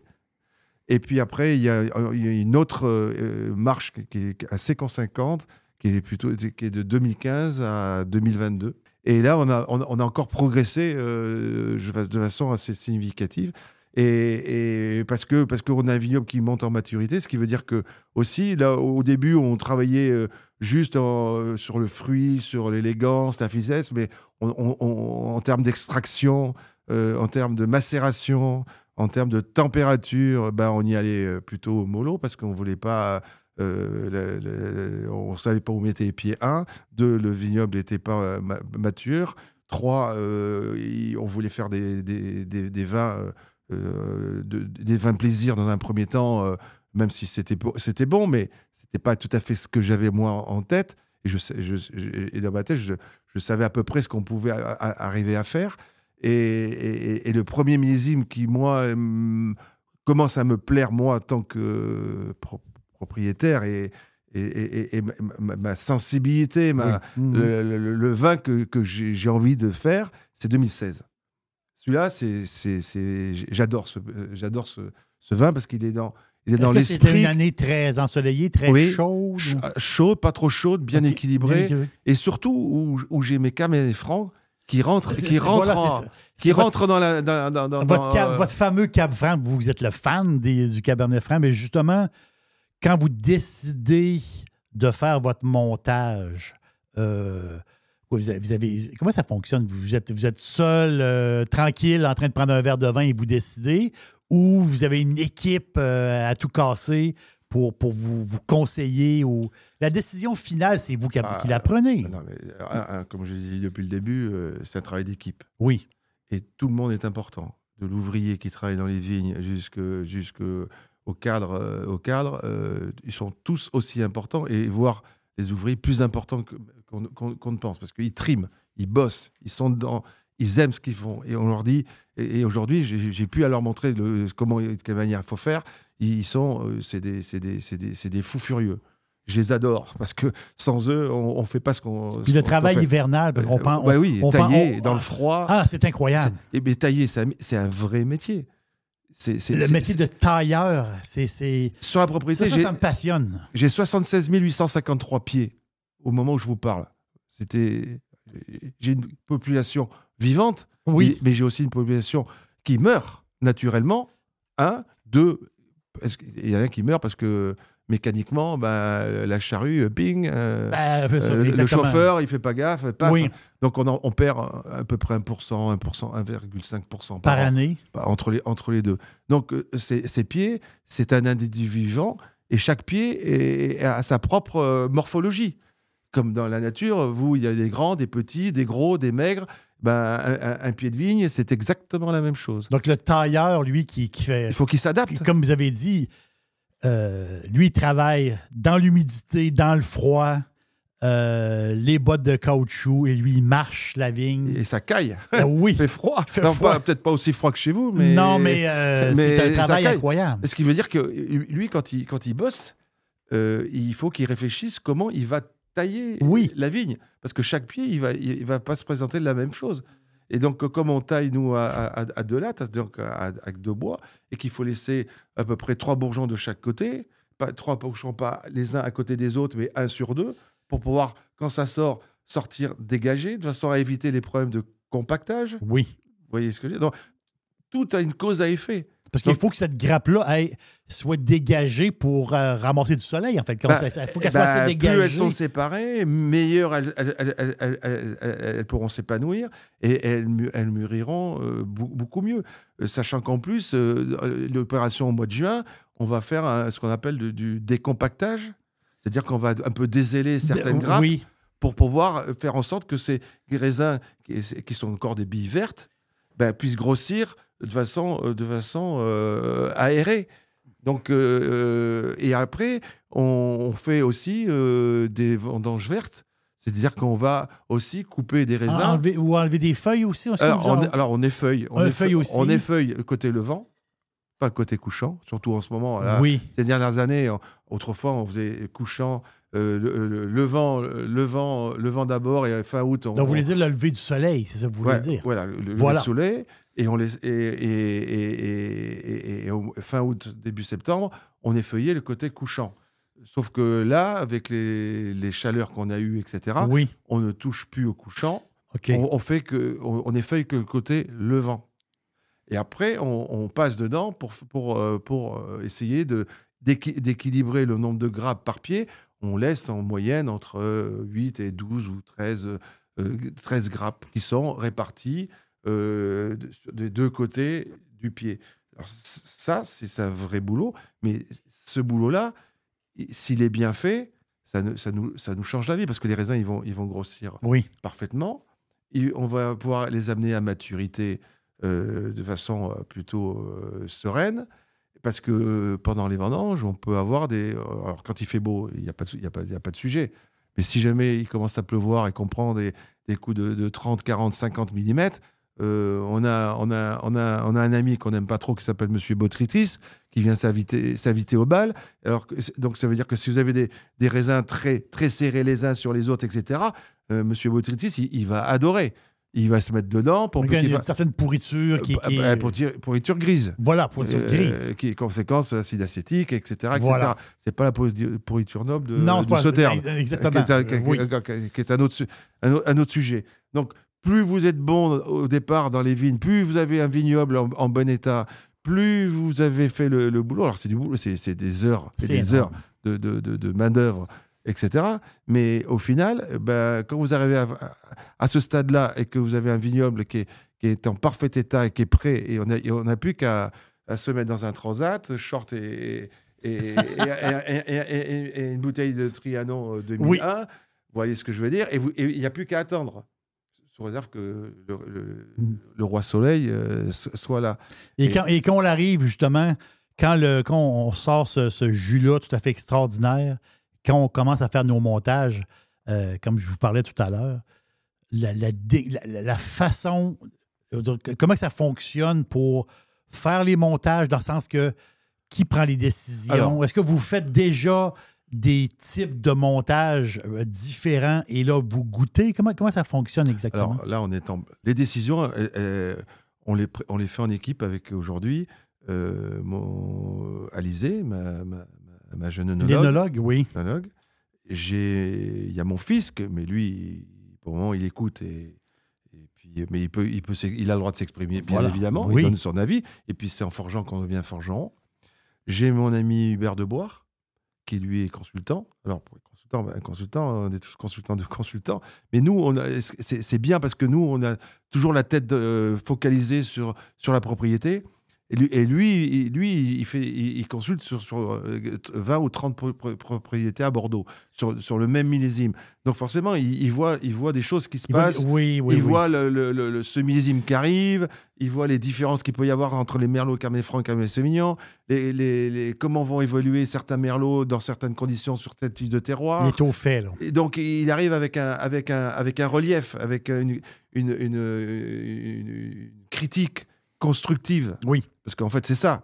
C'est d'essayer de dire, bah non, là, tiens, je pense que là, on va peut-être un peu travailler un peu cette cuve, un peu de cette façon. Celle-ci, on va la travailler un peu différemment parce que je pense qu'elle est un peu plus serrée, donc on va aller un peu moins en extraction. Euh, cette, là, on la monte à 25 degrés, celle-là, mais celle-là, on va peut-être la monter à 26 ou 27 parce que gustativement, elle, a- elle en a sous le coude, on, on peut, on peut en tirer un petit peu plus. Donc, euh, euh, donc c'est un vrai travail d'équipe. Tous les, une fois par semaine, tous les jeudis à 14h30 très exactement, on, est, on se retrouve avec le 40 ou 50 échantillons Wow. là, qui représentent toutes les cuves Oui. de, de la propriété, qui représentent aussi une parcelle, une cuve, une parcelle, une cuve. Donc on- on- on- le, le but, c'est de, de, de- de- travailler en parcellaire, de façon à, à- à- à séparer le maximum de parcelles. C'est diviser pour mieux régner, en fait, pour mieux assembler. Après, derrière. Tant, tant que c'est séparé, on peut tout faire. Parce que, dans Parce que une- si c'est que- assemblé, on peut plus revenir en arrière, c'est trop tard. Si dans une bouteille, euh, je, prends l'exemple du merlot, dans le merlot, il y a mettons, 40% de merlot dans la bouteille, sauf que c'est plusieurs parcelles, là, justement, qui fait Ben, ce merlot-là. C'est ben, c'est ça, tous les détails. J'ai c'est- 20, j'ai j'ai 20, euh, j'ai pas dit- 15, 10, 15, euh, 15 cuves de Merlot. euh, sur les 15 cuves, j'ai pas forcément 15 cuves qui vont rentrer en premier vin. Et, et j'aurai- et j'aurai 15 cuves, mais j'aurai 15 cuves avec des, des identités différentes Oui. qui vont pas se goûter pareil. Parce que chaque, chaque parcelle a son- sa propre identité et, et- et- et chaque année, elle, elle peut être différente. oui. Alors, globalement, au bout de 20 ans, c'est vrai que je sais quelles sont les meilleures parcelles qui vont, a priori, rentrer en premier, en premier vin. Puis j'en ai d'autres qui ne sont pas encore, euh, qui, qui rentrent pas, soit parce qu'elles sont trop jeunes, soit parce que le vignoble il commence à vieillir, ou parce qu'il n'y avait pas le bon porte-greffe à l'époque. Quand, quand je l'ai acheté, c'était comme ça, je ne l'ai pas arraché, mais on- donc ça veut dire qu'à terme, il faudra l'arracher pour, pour, pour replanter. Donc elles ont chacun leur personnalité, et donc euh, tout le travail, la magie de l'assemblage euh, après derrière, bah, cette cuve, cette cuve, cette cuve, cette cuve, ça, bon, pas de problème, ça passe en premier vin. Celle-ci, je sais pas très bien encore, on va, on va On encore va attendre un peu. une semaine plus tard, Oui. on, on la ragoûtera, on verra en fonction du travail qu'on va lui faire en cuverie, c'est-à-dire euh, euh, l'arro- l'arroser, monter les températures, faire un peu plus de macération, etc. Donc on va voir comment ça va évoluer, si elle prend dans le bon sens ou si elle décroche un peu. Les cabernets, bah, c'est pareil, euh, c'est c'est quatre cuves, euh, cinq cuves de cabernet, euh, une cuve de cabernet sauvignon, une cuve de carméner. Donc au, au final, ben, et puis j'ai des cuves, des cuves inox qui, sont toutes thermorégulées Oui. en chaud ou en froid. Donc, je peux chauffer la, la, la une, refroidir la deux. Euh, après, j'ai des cuves ciment, Oui, les cuves. tronconiques, comme ça, double paroi. Donc, à l'intérieur, on a de l'eau chaude et de l'eau froide sur les quatre faces. Donc, ça- donc il y a une inertie. C'est impressionnant, ces cuves-là. Et c'est une- il y a- une plus grande inertie sur les cuves ciment. Mhm. C'est plutôt, c'est assez, intér- assez, assez intéressant dans des, dans des, euh, dans des vendanges qui sont un peu fraîches parce que elles gardent la chaleur mieux que sur des cuves inox qui se refroidissent plus vite. Oui. Et j'ai des cuves inox, euh, des cuves tronconiques inversées aussi que Hubert de Bois a, a lancé. Il a déposé un brevet là-dessus euh, qui nous permet de travailler euh, différemment, plus, plus par, euh, par, euh, par, mont- par montagne, mais surtout par euh, délestage. Quand je dis délestage, c'est-à-dire qu'on vide la cuve complètement, on met les jus dans une autre, dans une autre cuve, on laisse le marc, la partie solide qui est au fond, un peu comme le café. Exactement, les- les- le, le- le- le- le- le café. C'est-à-dire que le marc, le marc se dépose, on laisse deux heures comme ça et on remet, on remet le, jus Le jus. par-dessus et, par capilla- capillarité, le, le jus va passer à travers euh, ce marc et on va extraire des tanins, des bons, des bons tanins, tant qu'à faire, euh, pour, euh, pour, pour chercher la, structure technique et puis, de- et puis du volume de bouche, etc. Ça ne marche et ça fonctionne que si vous avez des bons raisins. Parce que si vous pouvez avoir la plus belle cuisine du monde, si vous pas les, bons légumes, Oui. vous ferez toujours jamais de la bonne bouffe. C'est- C'est c'est- c'est- c'est- logique. Une logique implacable. Donc, il y a des choses qu'on peut faire, des choses qu'on ne peut pas faire. Ça dépend des parcelles, ça dépend, dépend, dépend de plein de choses. Et c'est là où l'expérience joue. Donc, vos, vos, euh, vos premiers vins, vo- votre premier vin, vous- avez à peu près la même quantité à chaque année ou il, vraiment, il, y a- il peut y avoir Ah, des gros changements ah, ouais. de- du nombre de bouteilles? là? Oui, voilà. là, Justement, j'ai- c'est ça qui- Depuis 2016, on a, euh, de- 2017, on a gelé. Donc, euh, Là, ça a été plus en deuxième vin, autrement dit. Alors, Ou même pas. je vais vous dire, j'ai fait 600 bouteilles de, de Trianon 2017. 600 bouteilles, alors que j'en produis Vous en êtes- moyenne vous- 80 000, 70 000. Vous n'êtes pas sérieux. Et j'ai fait 6-7 000 bouteilles de, 2000 de Petit Trianon 2017.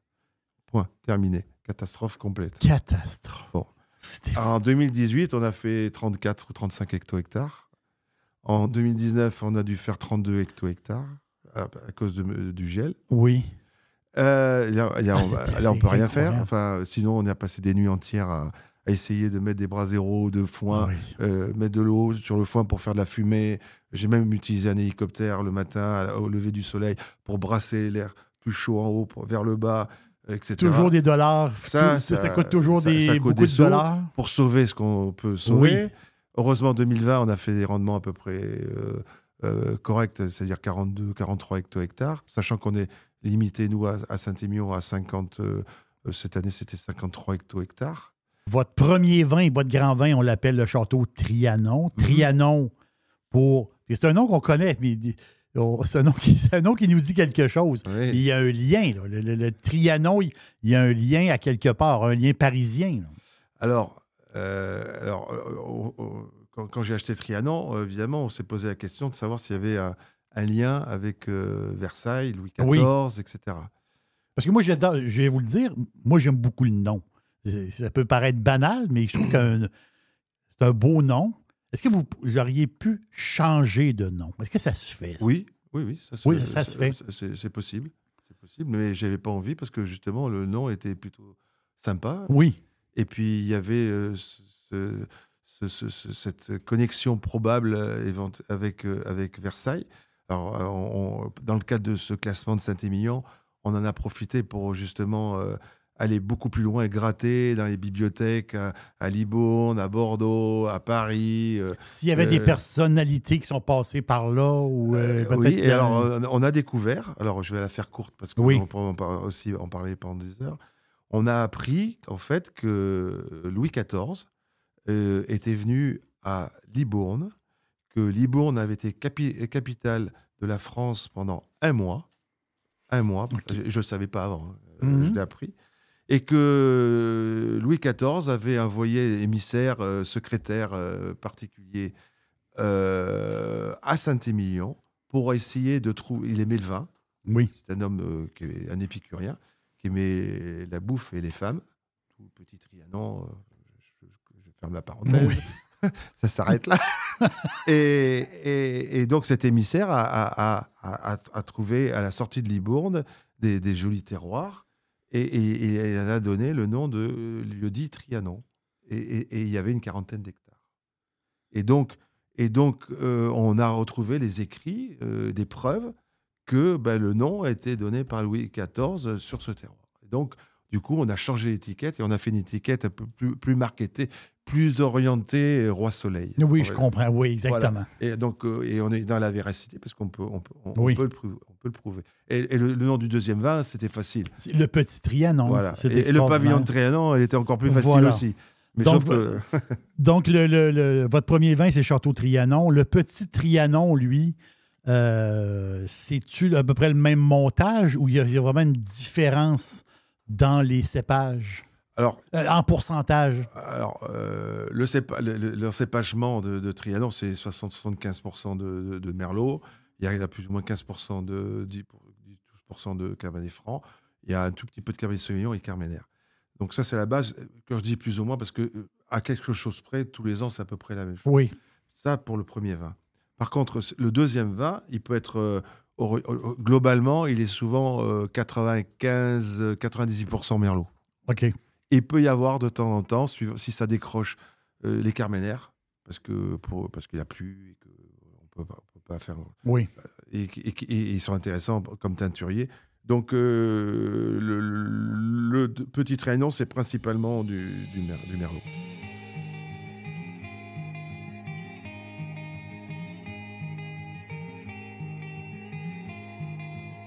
Le pavillon de Trianon, euh, c'est un vin, on va le dire, c'est un vin à prix avantageux, très bonne qualité, prix avantageux.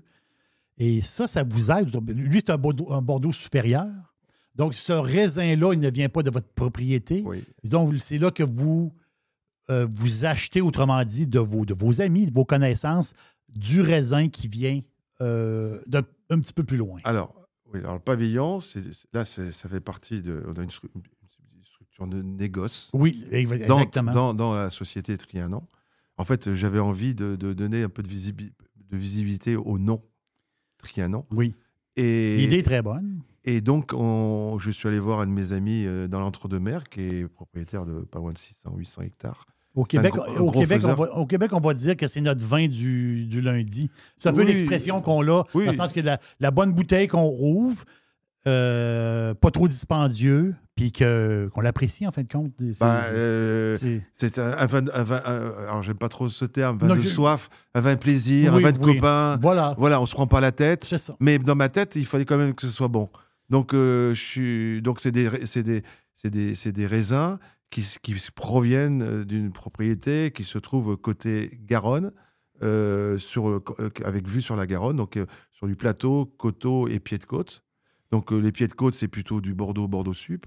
Et les hauts de coteau pu- et, et plateau calcaire, c'est des côtes de Bordeaux. Donc, euh, dans, ma, dans ma tête et avec mon ami Eric, et mes amis Eric et Philippe, euh, j'ai- sélectionné Oui. un certain nombre de, de- de- de- de- de- de parcelles qui, qui sont vinifiées, euh, qui sont assemblées et faites chez, chez eux. Donc, je fais mon propre assemblage et on met les vins en barrique, pas de barrique neuve, des barriques d'un vin en règle générale. Euh, et c'est des bases principalement de, de Merlot, parce que le Merlot, c'est tout, c'est tout le côté rond, charme, Oui, gourmand. Mais à côté de ça, il faut lui mettre un petit peu de, un petit peu de, de structure et on lui met un petit peu. Alors, les Cabernet Francs, ils n'en ont pas vraiment des, Mhm. des intéressants. Donc, on met un peu de Cabernet Sauvignon pour le, pour le structurer un peu. Donc, euh, l'idée, c'est de faire des vins euh, euh, très charmes, très, très, très approchables rapidement, mais aussi avec une capacité quand même de vieillissement. C'est pour ça qu'aujourd'hui, on a des 2019 qui, sont, euh, qui se tiennent bien et qui, se, et qui continuent à progresser qualitativement et qui, qui vieillissent plutôt pas mal. Alors, ils vieilliront pas à 20 ans ou 30 ans, c'est clair. C'est compréhensible. c'est mais- pas le but. Mais donc, c'était. Il fallait que ce vin-là, il soit représentatif d'un bon Bordeaux Sud. Donc, c'est des côtes de Bordeaux que je déclasse en Bordeaux supérieur, Oui. sans avoir à, à- à- à accéder à ces côtes, à ces plateaux calcaires. Si vous voyez ce que je veux dire. Oui. Voilà. C'est un- c'est important dans le. Dans le... Je vous, vois depuis tantôt. Je vais, là, je vais vous tutoyer parce qu'on l'a commencé Non, c'est comme... toi depuis tout à l'heure. Oui, mais de temps en temps, je mets un vous. Ça, c'est mes déformations c'est- professionnelles. C'est l'émotion, ça. Oui, c'est ça. Ça, c'est la restauration qui ressort. Ça, c'est la restauration qui ressort. C'est pas... la trianite qui monte. Ouais, c'est la tri- exactement ça. Vous avez parlé tout à l'heure de, de rosé. Euh, J'ai jamais goûté. Euh, le blanc, lui. Oh, oh, OK. Le, le- le. Parce que, est-ce que. Moi, j'ai remarqué ça ici à l'auberge. Euh, le blanc a une popularité euh, croissante. Mm. Là, vous, vous avez un pavillon euh, de Trianon blanc. Mhm. Euh, Est-ce que ça fait longtemps que vous l'avez? Non, j'ai lancé en même temps que le rouge et fait au même endroit que les, que les rouges. OK, donc sur la même ça- propriété. C'est la même propriété, OK. Ouais. Donc, c'est- ah, Ils ont des côté- sauvignons blancs et ils ont du sémillon. Alors moi, personnellement, Oui, je suis un fou de sauvignon blanc. Parce que, comme ma femme. et- Ma femme est comme ça. Sauvignon blanc, c'est un cépage que j'adore. J'en ai fait beaucoup en, en Afrique du Sud, à Constance-Glen. Oui, Et, ça- et là, il y a un vrai terroir de, de Sauvignon blanc. Euh, oui, donc c'est du Sauvignon blanc, mais je rajoute, je les farte euh, un peu avec du sémillon, parce que le sémillon, c'est plus rond, ça, ça adoucit un peu ce côté tendu et vif que, que- que peut avoir le Sauvignon, mais que j'adore moi. Mais commercialement, euh, je sais que par expérience, il faut un petit peu les, un petit peu les farter, un peu les, les arrondir, euh, leur arrondir un peu les fesses. Vous voyez ce que je veux oui, dire? je comprends très bien. J'aime l'expression. et donc, euh, donc on, fonction de, des millésimes, on, met, euh, on fait ces 80-90% de Sauvignon blanc et un petit peu de, de, de sémillon. Et pour le rosé, Ah, ça, c'est une aventure. Là. alors, Rosé. Là, euh, ben, vous, vous avez des connexions un peu partout. Donc, vous avez des amis à une place qui fait très beau et très chaud. Et euh, euh, vous avez. alors, on, fait, on fait du rosé à Bordeaux. hein. Sur la même propriété, j'aurais pu Ah faire du rosé. oui! J'aurais- Bien sûr, parce que euh, après, il y a deux façons de faire du rosé, hein. soit, soit par pressurage, soit par saignée. Oui, c'est ça. Il y, a deux, il y a deux façons. J'en ai fait euh, déjà, euh, j'en ai même fait à Trianon comme ça pour rigoler, euh, pour les copains. Mais je trouve que c'est pas. Bon, c'est bon, c'est bon. Mais moi, je suis un fou de, je suis un fou de Provence. c'est pas plus, pas plus compliqué que ça. J'ai- J'aime, j'aime cette région. J'y vais souvent. J'y ai des amis. Et il y a un vrai terroir pour ça. Et puis. euh, et puis le rosé, c'est c'est les cigales, euh, c'est Voilà. la baie de Saint-Tropez, c'est C'est une bouteille de vacances. c'est convivial, Voilà. euh, mais je voulais que ça soit bon. Parce que, encore une fois, euh, j'étais un peu élevé, c'est un peu du luxe, mais dans, dans- dans- des choses que de, de qualité, il vaut mieux pas moins- ou- ou peu boire, mais autant qu'on qu'on boit, autant, autant bien, bien boire. Et je pense, moi, personnellement, et ça n'engage que moi, encore une fois, pas mes, j'ai des amis bordelais qui font d'excellents rosés et, et c'est très bien. Euh, mais moi, j'avais envie de faire un, un, un rosé de Provence. Et donc, je suis allé, euh, je suis allé me perdre euh, à moitié dans cette belle région de Provence, à Grimaud, très exactement. Et, et- et- et là, il y a des terroirs, euh, ils ont des terroirs surtout qui, qui entourent toute la baie de, de Saint-Tropez, Oui. qui sont quasiment les, les plus beaux terroirs de- pour faire des rosés. Et donc, euh, j'élabore avec euh, l'œnologue local dans, une, dans la cave de, Grimaud des, des rosés et des rosés que, que j'a- que j'adore. J'aime bien ces rosés un peu tendus, pétales de rose, euh, qui, qui sont dans le plaisir, mais pas dans le côté édulcoré, trop gourmand. Il faut qu'il y ait une belle tension, une belle vivacité, un, be- un bel équilibre. Et là, là, j'ai, là c'est le bonheur. Je trouve mon, mon bonheur à chaque fois quand je fais mes assemblages euh, sur place.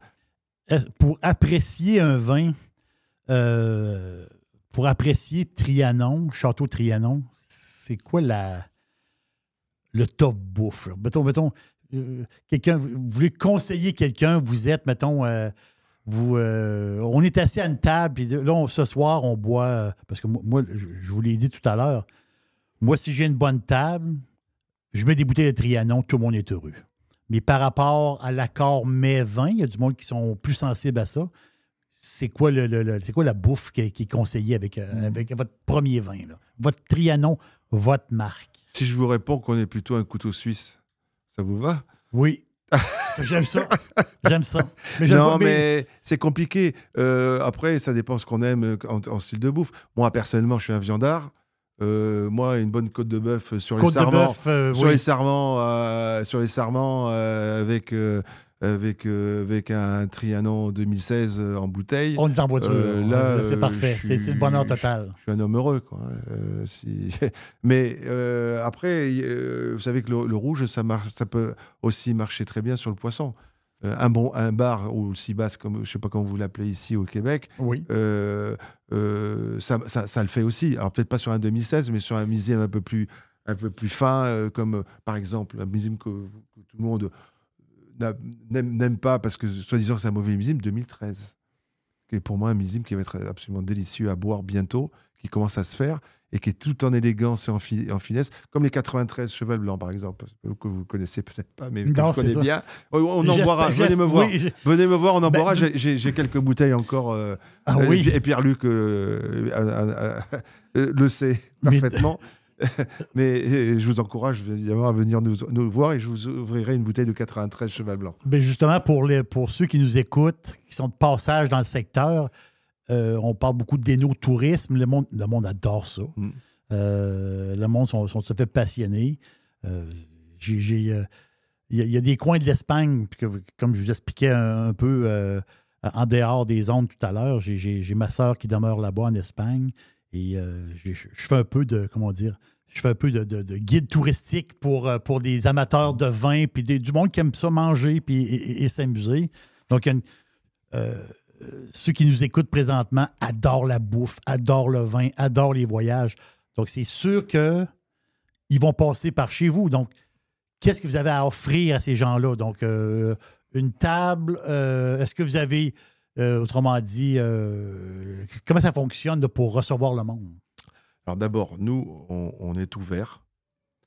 Euh, on a euh, la, propriété est, grande ouverte. On adore recevoir parce que d'abord, on n'est pas une marque. Deux, pour se faire connaître, il faut être ouvert et recevoir. Et puis, on adore parler, on adore euh, échanger, Oui. euh, discuter, euh, montrer ce que nous faisons. Après, on est en. Alors, les travaux ne sont pas terminés, mais à terme, on aura euh, quelques chambres. Quelques chambres. On aura... c'est dans le projet. C'est dans le projet. Il y aura sept chambres, a priori, si tout va bien. Il y a une brasserie, une petite brasserie qu'on devrait faire aussi. Mais ça, c'est un peu le commun. euh, brasserie, c'est un- le schéma de restauration, etc. Ça, c'est parce que parce qu'on a besoin d'avoir un flux. Puis, puis on va y mettre 10 millésimes de, de Trianon, Oui. des Magnum, des demi, euh, des quelques vins de copains euh, aussi, de Bourgogne, de Châteauneuf, une bonne bouteille de champagne. Enfin, j'ai un peu dans, dans la tête ce que des- oui. voilà. Mais au- au-delà de tout ça, moi, mes amis, mes clients, je les, je les, je les mets pas dans la brasserie. Je les mets dans, dans, dans la pièce à botte de- du château. J'aime bien cette expression pièce à botte. C'est-à-dire, c'est un endroit où euh, mon équipe mange, Oui. mange. On mange avec mon équipe. Et quand on aujourd'hui, quand on vient à Trianon, que je reçois à déjeuner, je- je- il y, a, y a y a une pièce en pierre aujourd'hui qu'on est en train de terminer. Avant, on était dans une, dans une autre pièce, mais enfin là, on- elle va être terminée dans, dans quelques semaines.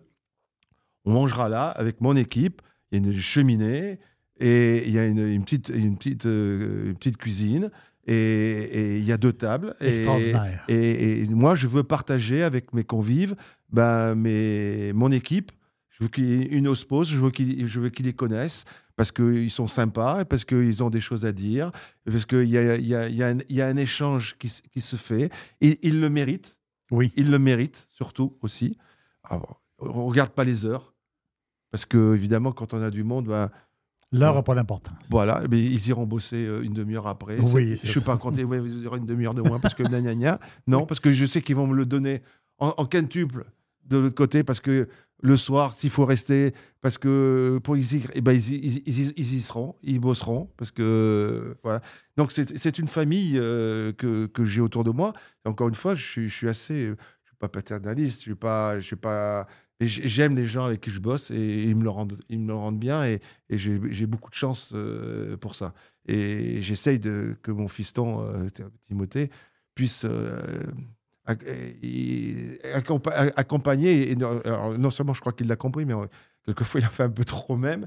Mais mais j'ai- j'aime cette, cette pièce à bottes. Oui. Voilà. J'aime l'expression. Pièce à bottes euh, en- en- entre Oui. la, la- la- la table des copains. La table des copains. La table des copains. Et, et on a, et cet été, on a reçu. Pas tout, tout le temps, on a eu beaucoup de Québécois, parce que je viens souvent au Québec et j'ai j'ai beaucoup de, de- de copains, des copains qui sont devenus des amis. Euh, mon agent ici présent euh, m'envoie aussi pas mal de, Oui. De, de clients. Et donc, euh, ben, pour vous dire que euh, sur le mât, euh, j'ai le, le- le- le drapeau québécois, il, a C'est- été, c'est il, extraordinaire. il a été tout, tout l'été. Du reste, je suis obligé d'en ramener un neuf parce qu'il il est mort. oui, et, et que les quelques Canadiens d'Alberta que j'ai eus, m'ont dit Non, non, monsieur, euh, Votre drapeau. le euh, drapeau, c'est pas le Canada, ça. J'ai dit, ben si, c'est le Québec. Oui, mais c'est le Canada. Oui, mais, c'est le- mais, mes clients, ils sont du Québec. voilà. Ah oui, bon, voilà, ok, la prochaine fois, je vous mettrai un drapeau canadien et un drapeau québécois. Ah, c'est mieux. Bon, voilà, c'est la petite anecdote. euh, c'est mais, mais, extraordinaire. mais- mais j'y mais j'y tiens, il y a mon drapeau Oui. québécois. Et je vais même le mettre euh, au carré dans, un, dans, un, dans, dans- dans l'armoire, euh, etc. Donc, on a reçu pas mal de Québécois. Et, et donc, pour répondre à votre question, oui, nous recevons, et surtout pendant les vendanges. Mais, mais, euh, le, mais la- la- la- la- le mode vendange a, a quand même pas mal évolué. Juste pour, euh, pour faire un peu euh, donner de, de- de- un relief à, à- à ça, euh, à Cheval Blanc, on avait 120 personnes qu'on nourrissait matin, midi et soir et qui logeaient sur place. Donc on avait des dortoirs, c'était des Espagnols, c'était la même famille de génération en génération, avec un chef. Ma mère s'occupait de toute la partie intendance, parce Oui. qu'il faut nourrir un peu tout ce beau monde, matin et soir, pendant Ah, 15 c'est- jours, c'est 3 énorme, semaines. C'est énorme. C'était une grosse, grosse logistique. Et c'était des fêtes. C'était des soirées, des soirées guitare avec le feu, etc. Il y avait des, des, des, des- matchs euh, France-Espagne tous les soirs au foot. On jouait de- sur- sur- dans le parc. Il y avait, euh, il y avait une- une- une- un respect, une convivialité. Ça chantait. Moi, j'avais j'avais des amis étudiants euh, qui faisaient médecine, pharmacie, parce que c'est des longues études. Donc, euh, tous les ans, ils, re- ils revenaient pendant 5 ans, 6 ans, 7 ans, et qui revenaient surtout à, à, à Cheval Blanc. Donc, j'avais une dizaine, quinzaine d'étu- d'étudiants. Et je, à la fin, je me, même je m'occupais des, des vendanges quand mon père était là, parce qu'on avait un chef de culture qui était malade. Euh, donc, euh, il y avait- il y avait une fête. Ça, malheureusement, euh, ça, c'est plus comme ça. C'est plus comme ça. ça. C'est plus comme ça parce que parce que c'est compliqué. Euh, on va pas rentrer dans so- le parti social, mais c'est compliqué. Donc je sous-traite. Je prends une, une société comprends. de prestation, de Oui, qui me qui, Qui à qui je des employés, qui- et à qui je dis voilà tel jour 8 heures je veux 30 personnes 30 personnes. parce que j'ai euh, un jour, deux jours, deux jours et demi. Parce qu'en fait, on, on, on commence pas le lundi et on finit le, le- le- quand c'est terminé. C'est, c'est- on travaille pas comme ça. Autrefois, c'était comme ça, il y a, je parle ça il y a 20 ans, 30 ans. Aujourd'hui, on essaie d'optimiser les schémas de maturité, ce qui veut dire que chaque parcelle n'arrive pas à maturité en même temps. On va recommencer en fonction de la météo, bien évidemment.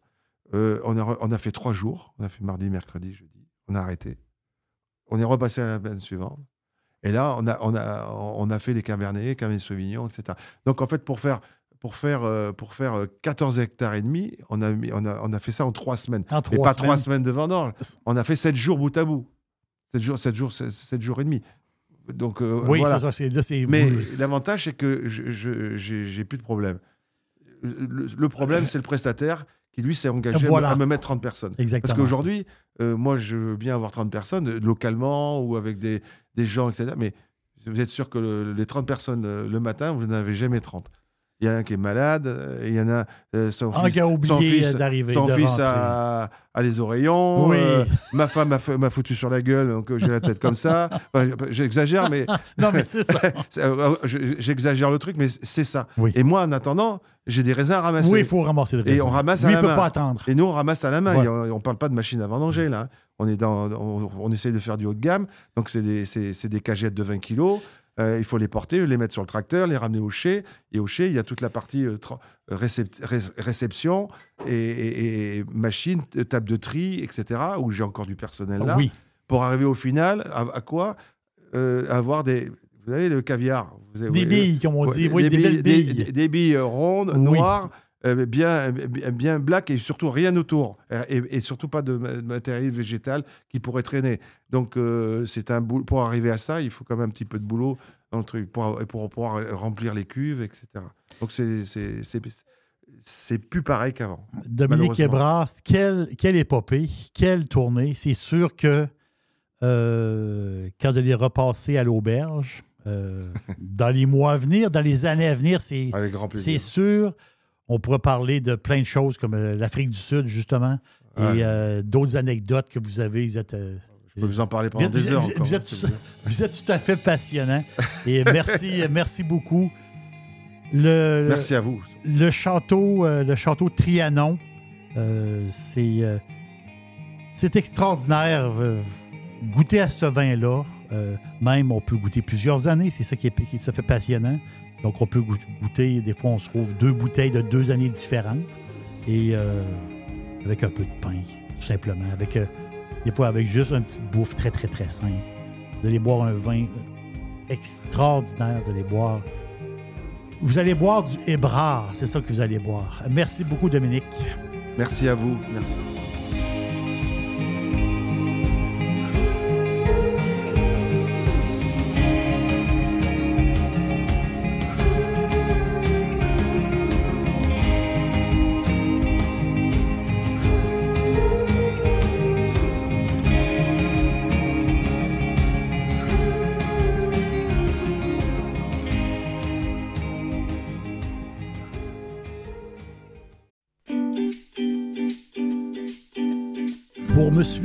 Quotidien, cherchez Jerry l'aubergiste sur Facebook, Instagram, X et TikTok et bien sûr sur jerrylaubergiste.com.